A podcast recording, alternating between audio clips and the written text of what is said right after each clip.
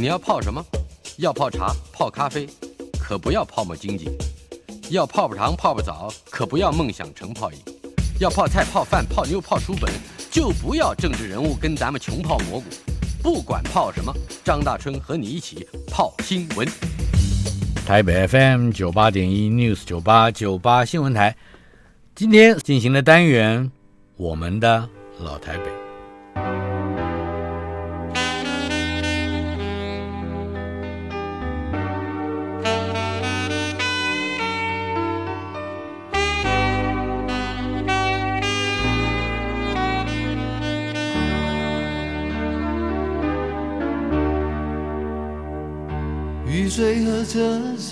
我的老台北没有一个固定的时间坐标，它在我们始终无法全然忘掉的往事里。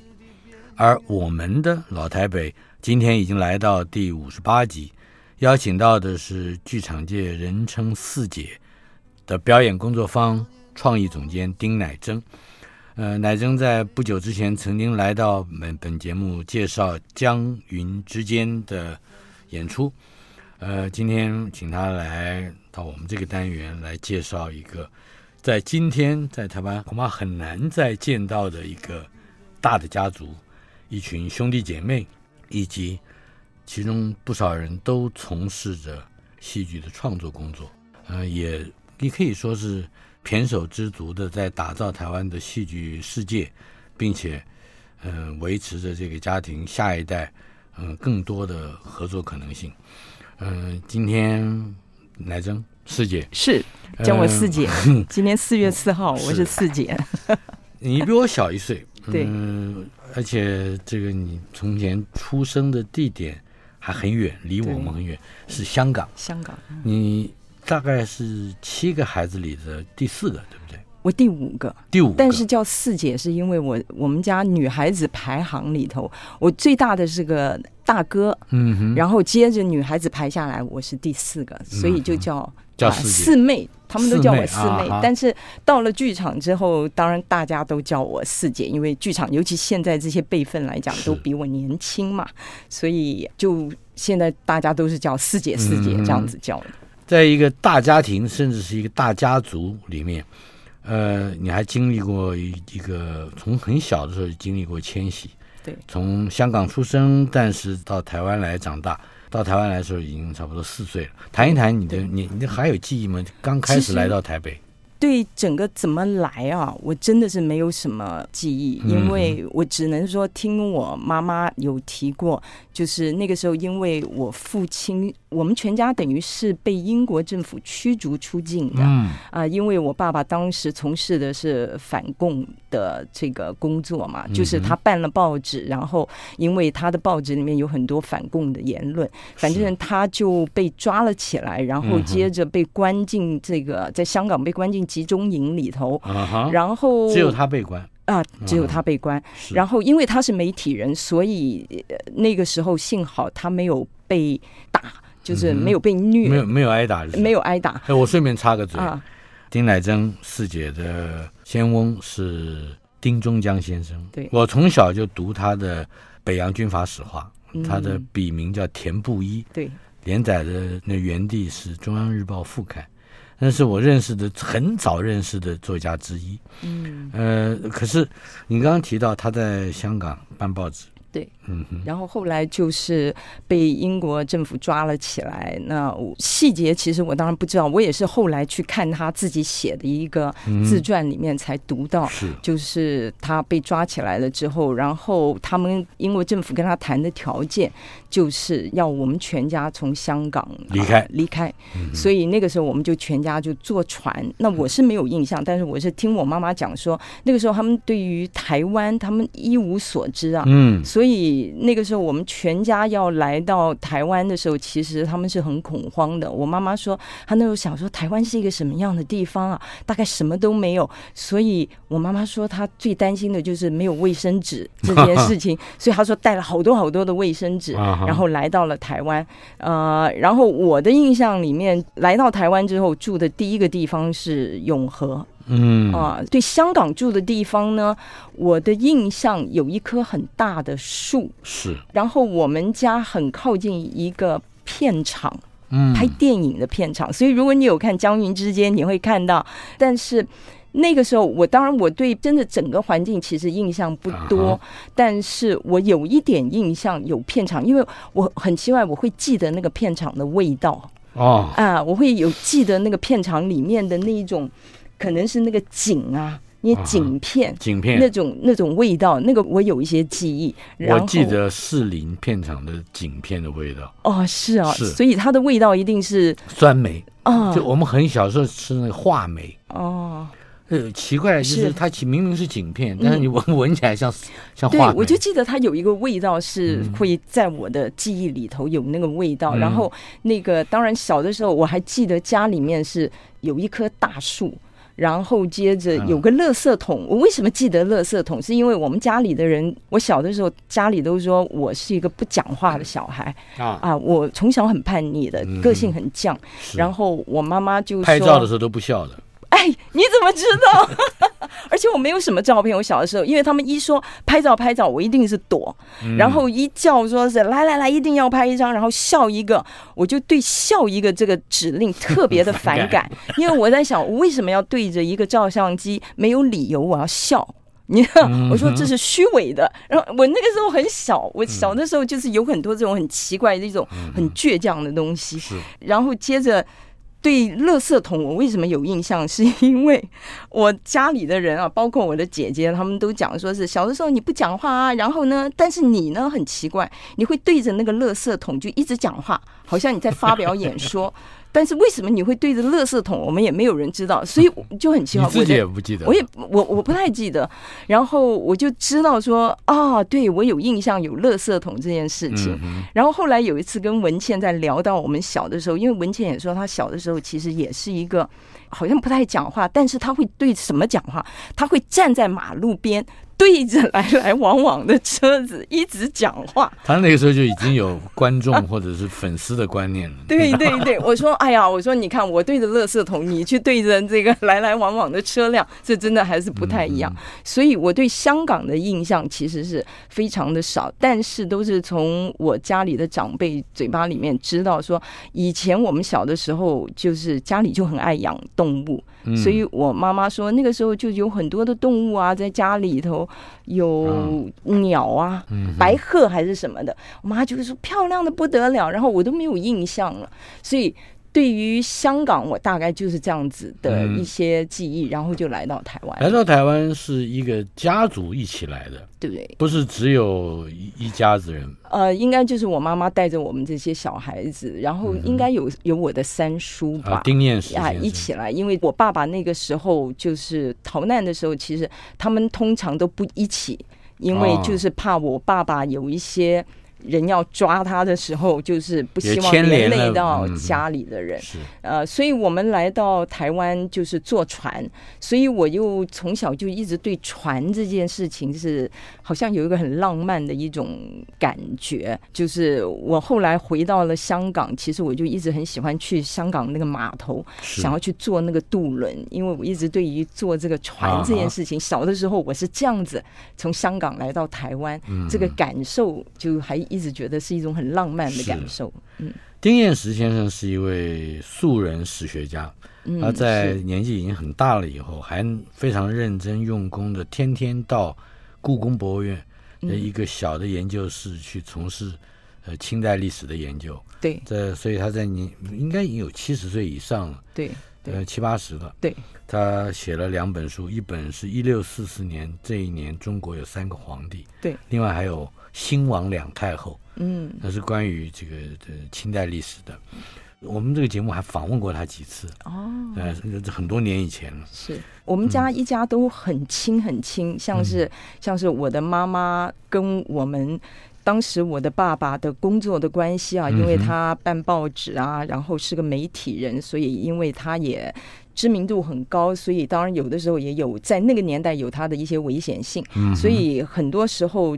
照顾我妈妈的这个责任就变成到了像我三叔的身上、哦、啊，所以我们家一直都是这个大家族。其实小的时候，我的印象里面就是大家就是非常非常的亲。嗯、你的四叔是丁茂石先生，对，以前的外交部部长，对，还有国安局什么秘书长，嗯哼，对，他也也住在一起吗？和你？呃，因为我的这个四叔后来一直被派到住在外头，哦、就是他曾经住象牙海岸，是。呃，然后后来又到了美国，所以他其实在台湾的时间是一直到了他美国的驻外的这个工作回来了之后，他才住在台湾。嗯、但是只要是回到台湾，其实我们一家人都是在一起的，嗯、所以我们家永远，我爸爸当时我印象里面永远都是在找很大的房子住，哦、因为就是要一家人，所以我们那个我小的时候我印象很深，永远吃饭。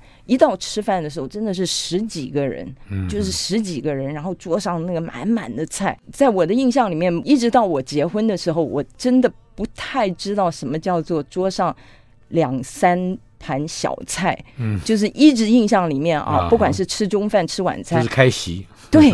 就是因为永远家里面都是所有的这些叔叔婶婶，然后他们的小孩全部都规定一定是在我们家吃饭，这对我爸爸来说非常非常的重要。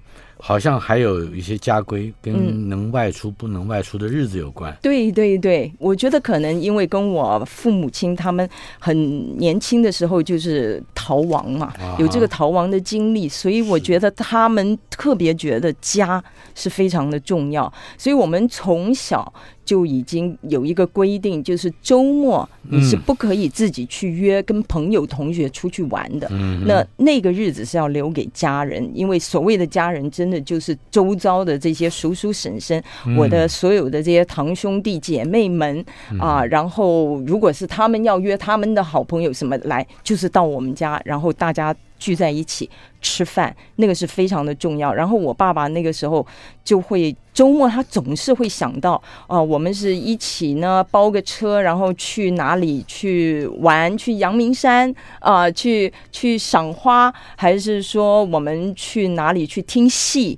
就是所有做的事情，就是都是要一家人一起做的。你刚才说到阳明山赏花，我立刻想到江云之间的画面。对呀，看起来是是那个戏已经融在戏剧的某些细节里面，即使不是那么重要的细节。对，看戏呢，我们还有什么印象？在在什么看戏？我无法说出剧名，但是我小的时候非常。哎，我们那时候叫评剧嘛，国剧啊，国剧。那应该是在国军文艺活动中心，对对对，或者是我们更早叫国光戏院。对对，那个时候会去看这些。然后像在家里面，我的父亲他们自己有时候会唱戏啊，所以我印象，我小的时候其实非常爱看京剧，爱看京剧的武打戏。嗯哼。然后那个武打戏，那敲锣打鼓一起来，我就我就有一种血液沸腾的感觉。然后看着台上的那翻滚，我比较不爱听他。他们唱那种哭调的东西，我喜欢看那个武打的场面，呃，所以一直到现在，其实这对我是有影响。我一直到现在，我自己做导演的时候，其实我知道剧校的学生出来的时候，我会特别感兴趣，而且我会特别觉得，如果我我认为他有一些任何的这个潜能的话，我会特别想要用他，因为我自己觉得学唱这个京剧啊，学的一身的这种好手段，我自己一直觉得很佩服这样子。的演员啊，所以这个对我还是有影响的。你刚刚提到了你的个性里有相当叛逆的一一个一个成分。对呀，在念小学、中学，甚至到高中这一个时段，对，有哪一些跟你后来的戏剧表演有关的叛逆行为？我刚刚说过，我说我小的时候家里就一直说我像个哑巴一样的，我不讲话。可是我不讲话其实有一个原因，因为我出生在香港，我来到台湾的时候，其实我是不会讲国语的啊，所以你是用广东话，我是讲广东话。所以我妈妈送我到学校的时候啊，头三年我是没有开过口的，因为我不会讲。嗯，然后我印象很深，我那个时候开始学国语的时候，就是学波泼摩佛啊，然后。我都声音都不敢出来，我只敢用那个嘴型，因为我觉得对一个小孩子来讲，那个时候也没有什么说心理学家来研究为什么这个小孩会这么不讲话。其实我自己去研究，我小时候为什么不讲话，是因为我不知道要怎么发声。哦、你知道，就是你回到家我就哇啦哇啦用广东话。你幸亏不是碰到现在，那会把你诊断成自闭或者是什么？对啊，可能哎，我们家就自己诊断我是自闭啊。但是那个时候呢，我就是就等于说，我不太敢去听到自己去讲另外一个语言啊。但是回到家我就哇啦哇啦一直讲广东话嘛。嗯。然后，但是我觉得也幸好，就是说他们没有去特别去。重视这件事情，嗯、所以一直让我到了小学三年级。你还记得是什么小学吗？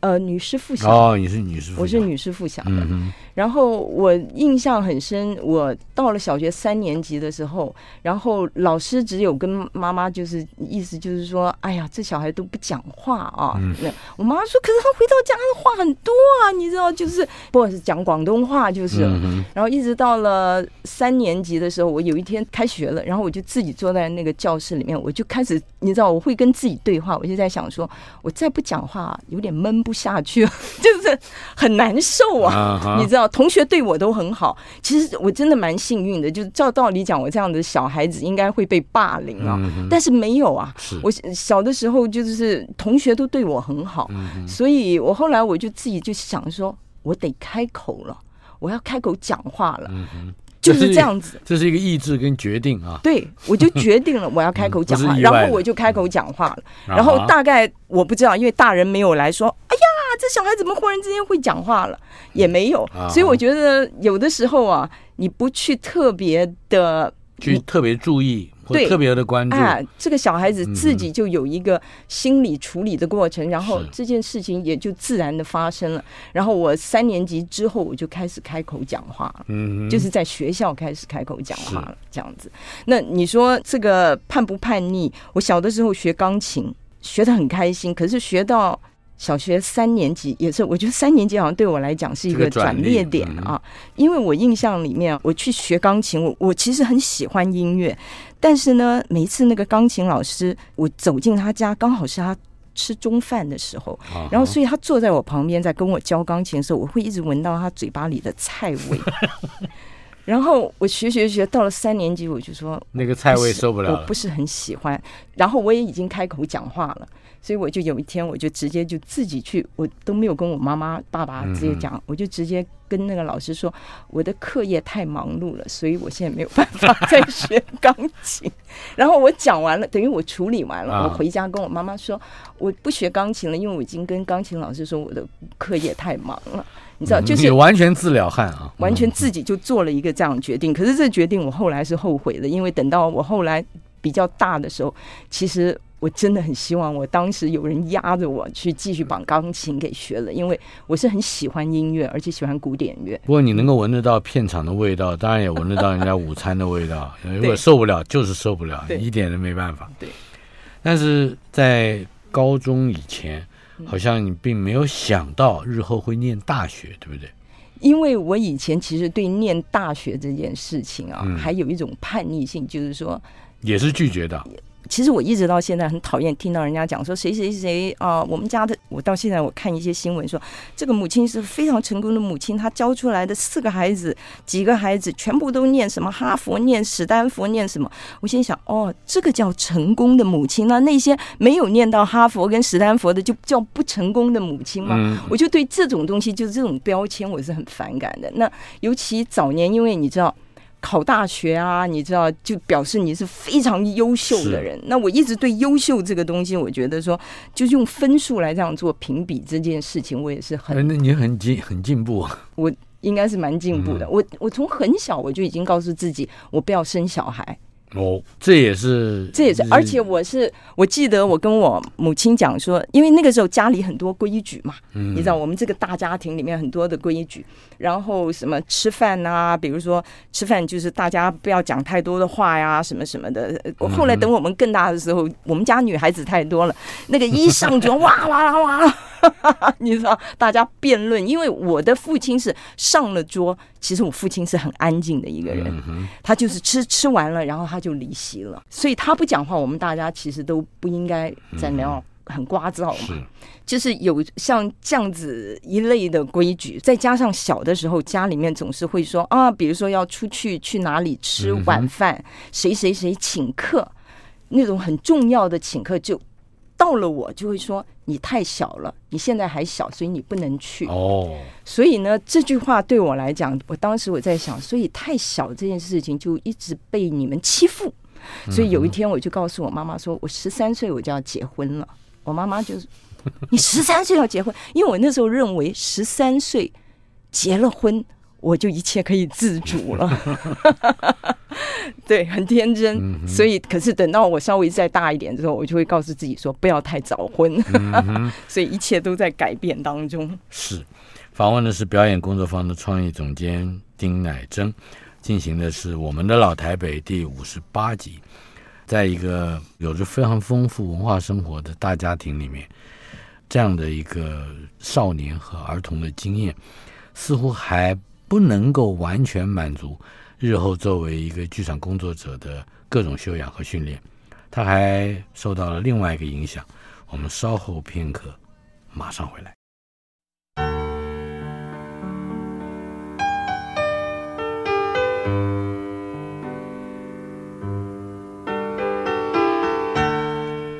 访问的是表演工作坊创意总监丁乃真，外号人称四姐。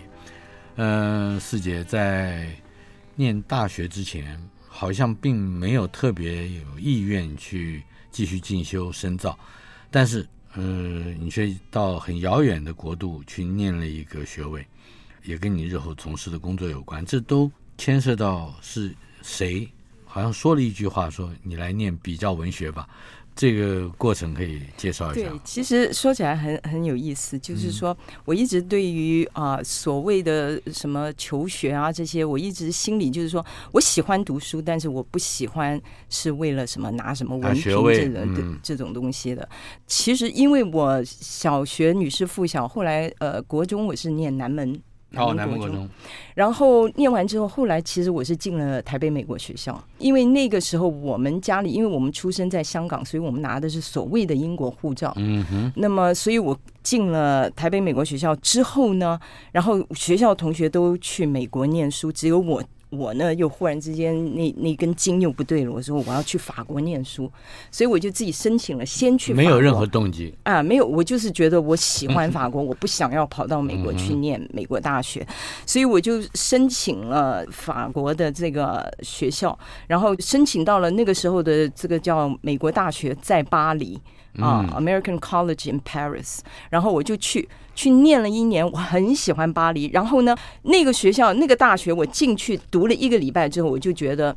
太浪费了！我为什么来到法国要去念美国大学？我就自己办了退学的手续，然后我就转进了那个法国的 softbone 就是专门是、啊、索邦。对对对、嗯，然后就是念法文。嗯、我就心想说，我起码我要先把法文搞清楚了，然后我再看我自己想要继续怎么念。嗯、可是呢？后来在法国念念念，然后因为那个时候有个男朋友在美国，然后两个人很想见面，然后接着就是又很叛逆的又念了一年，然后我又申请了纽约大学，跑到是为男朋友。对，为了男朋友，然后跑到美国纽约去念了纽约大学一年，结果没有想到呢，嗯、两个人就分手了。然后接着，然后接着，值得吗？还是也不值得？嗯、呃，其实是很值得的。我那天还在跟我的演员在讲，我当时在法国巴黎的那个申请那个要入境美国，还被他们。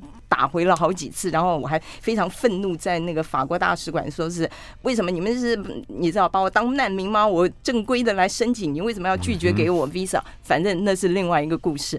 然后后来到了纽约，到了纽约呢，我当然那个时候我也很奇怪，我申请这些学校，我他们都收我，就是表示我在基本上我成绩是不错的。是，然后我。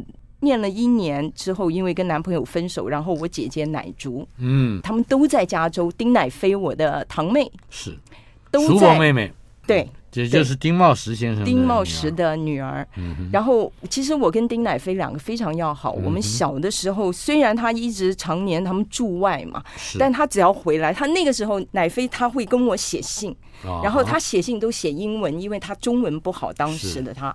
然后我再回信给他，我用中文回信给他。嗯、你知道，我们两个人会这样写信，然后一年可能他们回来，我们两个人就会聚在一起，然后小女孩在那叽喳叽喳讲了很多东西。然后奶飞是一个书念的非常非常好的，是啊、呃，从小都是她爱念书。然后我到了纽约，后来因为跟男朋友分手，然后奶竹、奶飞他们都在加州。然后奶竹还跟我打电话说：“你最好来到加州，因为我我很怕你一个人在纽约，你会不会发疯？因为那个时候的纽约并不是一个很平静的纽约啊，还很多的。”呃，犯罪啊什么这些的，所以后来很不好的。对，所以后来我就跟他们大家讲，我说只要我申请得到，因为他们都在 Berkeley，我说只要 Berkeley 愿意收我，我就来。但是我真的不知道我要念什么。然后丁乃飞就说我在念比较文学，你要不要来念？我连比较文学是什么我都搞不清楚。我说比较文学，我说就是文学吧。他说对对对，你来念，我就在念。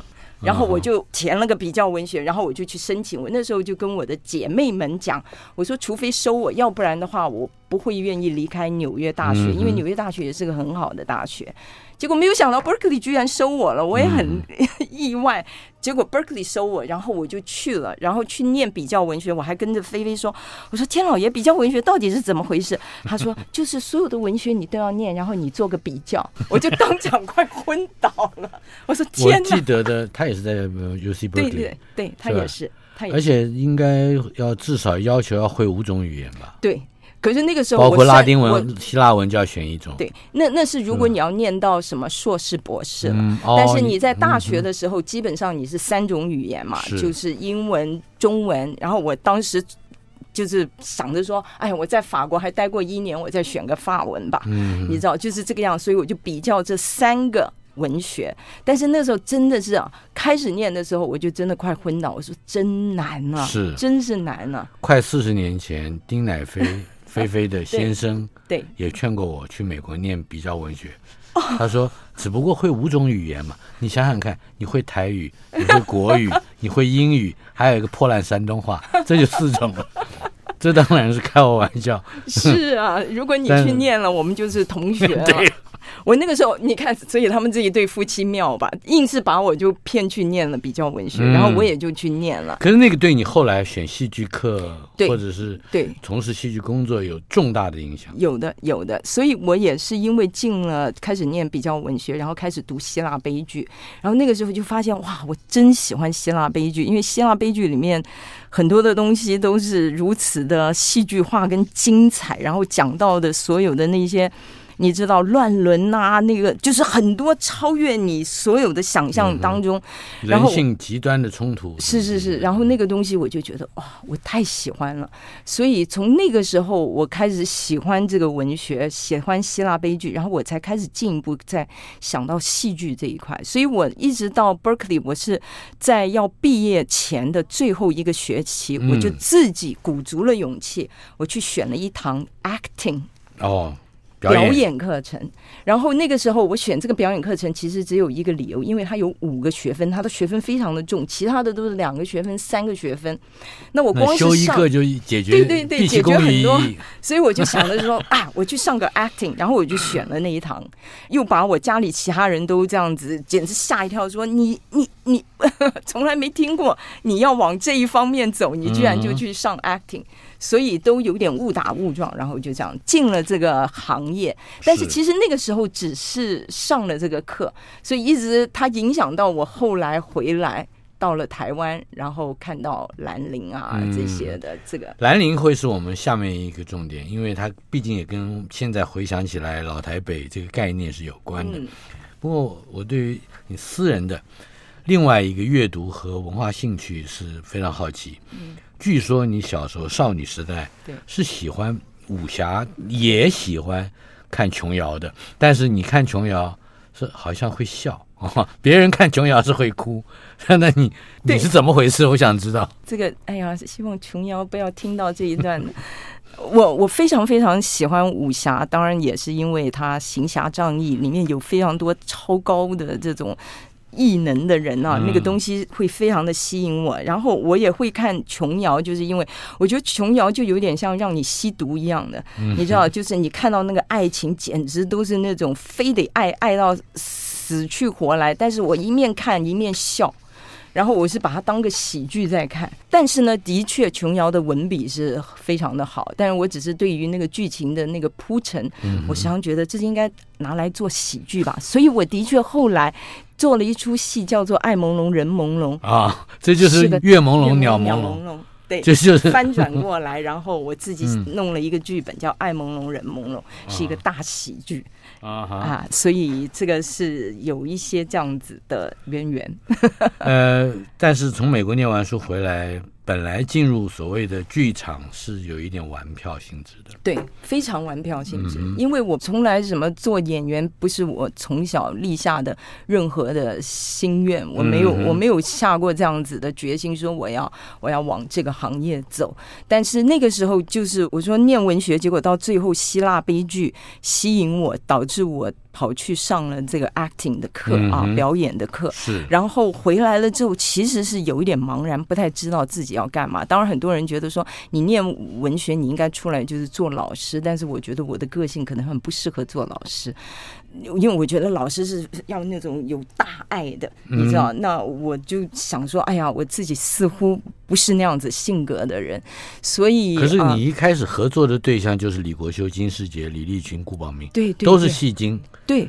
可是那个时候你知道吗？我其实并不知道他们是这么厉害的人，因为那个时候我我们在国外几年回来了之后认得了他们，我只知道说啊，这些人好像是很棒的演员，但是我没有，起码是非常热情的演员，他们是大概在那一代里面最热情的对舞台剧演员。但是但是我还是有一点点抽离，就是在跟他们的相处当中，那他们也等于把我当小妹妹在看待，但是我知道他们都是在表演上面。很厉害，但是我一直觉得我很幸运，就是说我一开始接触国内的表演的时候，我是遇到他们这些人，因为他们这些人，我们通常我们早期那个排练的时间都很长，大概一天大概花个八个小时、十个小时，大家在一起，然后我都是在旁边就坐在那边在看他们，你知道，那他们很多的时候都是在那边聊天聊很久，他们大概可以聊六个小时的天，然后真正工作两个小时。嗯。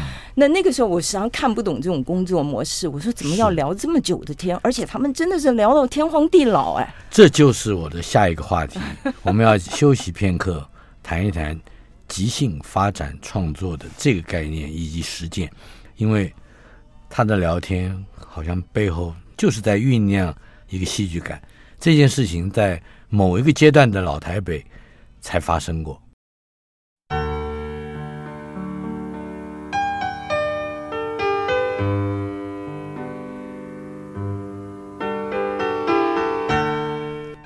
访问的是永远会展现出惊人的童心的丁乃真，表演工作坊的创意总监，人称四姐。呃，在剧场界，我们总会想到有一个好像接近启蒙时期的黄金岁月，那就是上个世纪的七零到八零年代。这个举起大旗，宣示着新的剧场的来临的是兰陵剧坊。呃，乃正，你也是在。兰陵剧坊起家哈，刚才我们提到了两个字“即兴”，嗯，即兴或即兴啊，都有人这样念。呃，即兴发展创作在新的剧场活动以及表演形式和系统里面，成为非常重要的一环。谈谈在那个时代为什么好像之前也不会发生，之后不知道怎么样会发生，但是在那个时代偏偏它就发生了。对，即兴创作会有即兴创作，当然是源自于没有剧本。当时啊，赖声川回到台湾的时候，就想要做一些跟就是本地的这些呃观众可以做连接的一些戏啊，然后就发现找不到剧本，所以也是因为这样子没有剧本的环境之下，他就想说，那就自己要创作。但是创作的话呢，你再怎么讲，因为赖声川他还是一个。在美国长大的一个人嘛，所以当时就是我们回来认得了，像是呃李立群啊、李国修、金世杰、顾宝明，嗯，呃，他们这些人，然后他们这些人本身的生活经验是非常非常的丰富，在台湾他们的那个整个的生活的经验是非常非常有意思的。金世杰养猪，对；李立群赶猴子、种果树，啊，还甚至当过海员。对，这都是生活经验。对对，所以就是因为这个样子，所以赖老师在跟他们认得了之后，然后大概就是想到说，希望能够自己创作出一些属于。自己本土的一些剧本，因为早年你也知道嘛，那些剧都是那个叫做什么很八股的东西啊，嗯、就是好大的家国之爱和家国之恨，啊、对对对，就是那一类的。小的也有爱情，但是也差不多就是非常知识化的。对，那但是对于赖声川来讲，他觉得说，哎，这些东西不是他想要做的，所以所以才有了这样子把这些人聚在一起，然后就在想说用一个方式。那因为赖老师他有学过这个。跟他的一个老师，一个荷兰的这个戏剧老师，嗯、学过这一套 improvisation，嗯啊，即兴就是即兴，嗯、所以他就用了这个东西，然后带着大家说是，那我们就就来做做看。那那个时候，其实大家真的就是心胸整个很开阔，就是说好吧，反正什么都没有，那我们就来试试看吧。嗯、那但是一开始的时候，我在旁边观察到的只是说，怎么他们这么爱聊天，你知道，而且还打电动啊！除了聊天，你知道早年那个打电动，他们男生一聚在一起，那个电动打个没完的。你知道我说啊，这这怎么是这样子的工作方式？可是多想搞低阶的电动玩具，很低阶小的 TV game。对对对对对，然后他们一打起来没完没了的，然后但是时常就是这样子啊，他们工作聊聊聊，好比说在工作的当下聊聊聊聊到好像进入一个瓶颈了之后，然后他们就会开始也许吃吃东西，然后接着打打电动，然后接着再随便的不知道讲些什么东西，然后再回来。可是这个工作的时间非常的长，嗯就是我们过去大概可以花上半年弄一个剧本。那个时间真的非常非常的久，所以那个时候我们都是大家白天工作，然后到了下班之后大家聚在一起。是，尤其早期，早期我还没有加入他们的时候，他们真的是奶竹啊、赖赖声川啊，他们家里面他们经常就是这样子在工作的。所以那个你很难说是真正的工作，对，他也有玩的成分在里头。所以他他也有学习的成分在里头。有的有的，而且是互相学习嘛，因为等于赖老师他有一套东西在他身上，但是呢，那个生活经验是所有这些演员进来了，他没有那一套体系的东西，嗯，但是他有他的生活经验，他可以被赖老师怎么样子，好像好像捏捏捏捏捏，到最后开始捏出一些东西出来，嗯，然后他们是这样子开始在创作，比如说这一页那一页这个相声，嗯，然后后来就是。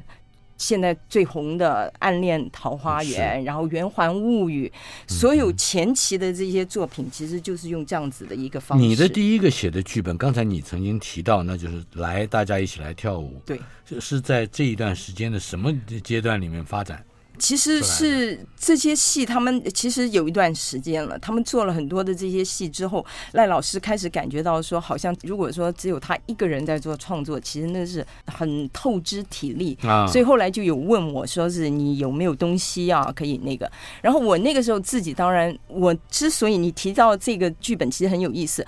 我会写那个剧本，是因为我自己当时住在天母一个老的公寓里面，然后我每一天就会有一个人来按我家。家门铃，然后按了之后，然后就走掉了。然后有一天，我觉得怎么搞，每一次都有人来按我的门铃。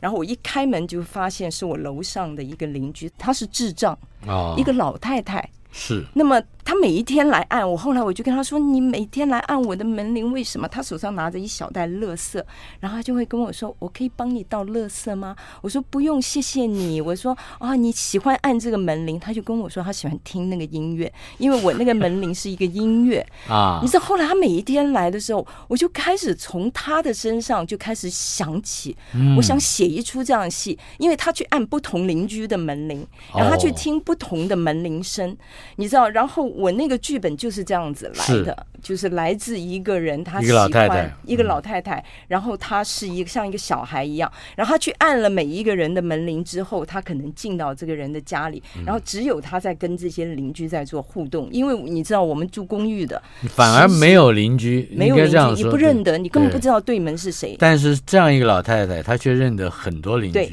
对，所以那个时候我就写了这样子一个剧本，然后请了黄建业。是来导演。然后黄建业是影评人，黄建业对对，他是影评人，嗯、但那个时候就请他来导演。然后我自己还也演了其中的一段。那个时候参与的有什么邓邓晨慧、郎祖云、邓安宁、邓安宁，哎、呃，金世慧，金世慧是金世杰的堂妹，好像是、嗯、还是堂姐。不得了，都是独当一面的人。对对，那个时候我们就这样子做了这样子一出戏，很大胆的。当年这个东西，因为它不是一个那么有剧情性的东西，而且很黑色的东西。那个时候就是赖老师在鼓励，就是他希望有其他的人可以开始一起分担这个创作的这个压力。嗯，所以我是那样子开始有了第一个剧本。光是这样回顾，我就觉得来大家一起来跳舞，应该再来重演，就像。有的，你现在这样提我，我很想再把它搬出来再演，因为它其实当年 我应该这样子讲，当年其实。标方每一出戏都赚钱，结果到了我那一出戏是个滑铁卢。为什么？因为因为他真的是他太黑了，他太他很黑。但是如果对现在的观众来讲，不会觉得是不会觉得。那那个时候他真的是非常实验性很强。那呃，然后我们那个时候连什么澎湖、南投什么都跑去演啊，找到一些补助，我们就会到很多地方去演。那观众在台下，我相信也是看的懵萨萨。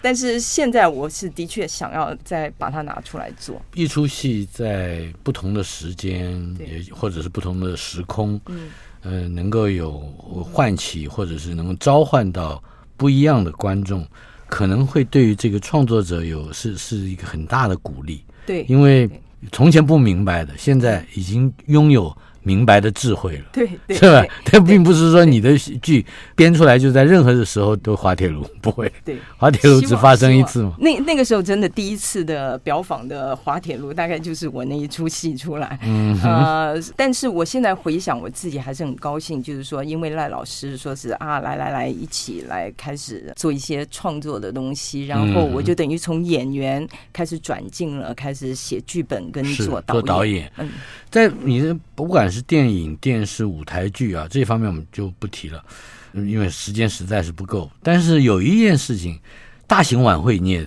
啊，我们有做，对，我们大型晚会这哎，现在已经没有什么大型晚会，你可不可以稍微为我们回味一下那个大型晚会是一个很特别的类型？没错，没错，因为这个东西啊，实在是对表演工作坊来讲是很大的挑战。嗯、我们第一个大型的晚会就是二零零九听障奥运会。啊！听障奥运当时其实赖老师是你知道怎么敢做啊？我们通常都是做这种剧场里面一千多人的，而不会想到做那么大的东西。但是那个时候，因为的确这个台北市政府啊这些，他们很希望能够，因为没有人会做。嗯，说实在没有人会做，所以后来就也没有什么人做过吧？没有做过，从来没有做过。然后所以大家都不敢做，所以后来那个呃赖老师，我们表演工作坊就决定说，好吧，那。我们就跳下来做，我们是这样子硬着头皮，然后去做了第一个大型的晚会。嗯，然后没有想到那个做的非常非常的成功，因为那那个之后才后来又有了花博，然后又有了灯会，就开始，然后我们也开始做了，也觉得说是我们做剧场的，其实能够尝试这样子的挑战，其实未必不是一个不好的事情。嗯。啊，还有梦想家，梦想家，对，是的，对。就是稍微比我们离家离我们现在比较近一点了哈。今天非常高兴能够非常难得的请到了丁乃真表演工作坊的创意总监来到我们的老台北这个单元。我相信我们还会有机会再找到合适的话题去搜刮搜刮丁乃真生命之中那些个跟老台北有关的角落。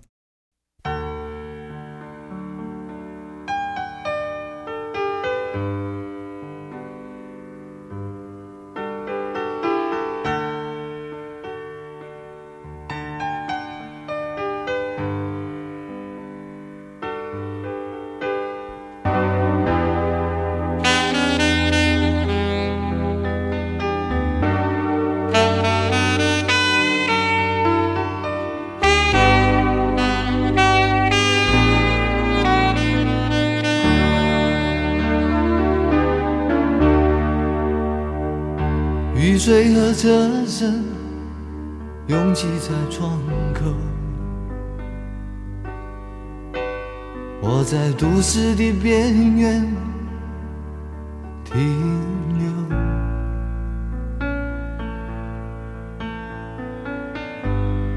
少年的往事在回忆中消失。三十岁，我的职业是自由。勤劳的人啊，无聊的人啊，还有陌生的我，在街头游走。